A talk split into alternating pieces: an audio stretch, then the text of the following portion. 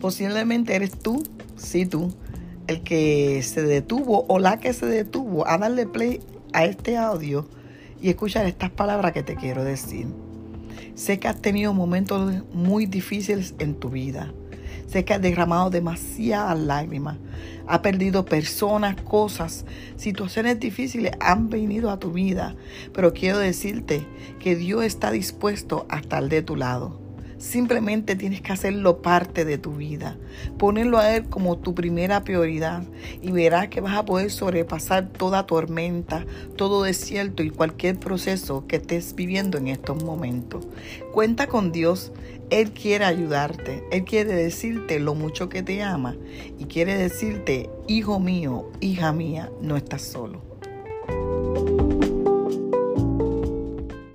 Posiblemente eres tú, sí tú el que se detuvo o la que se detuvo a darle play a este audio y escuchar estas palabras que te quiero decir.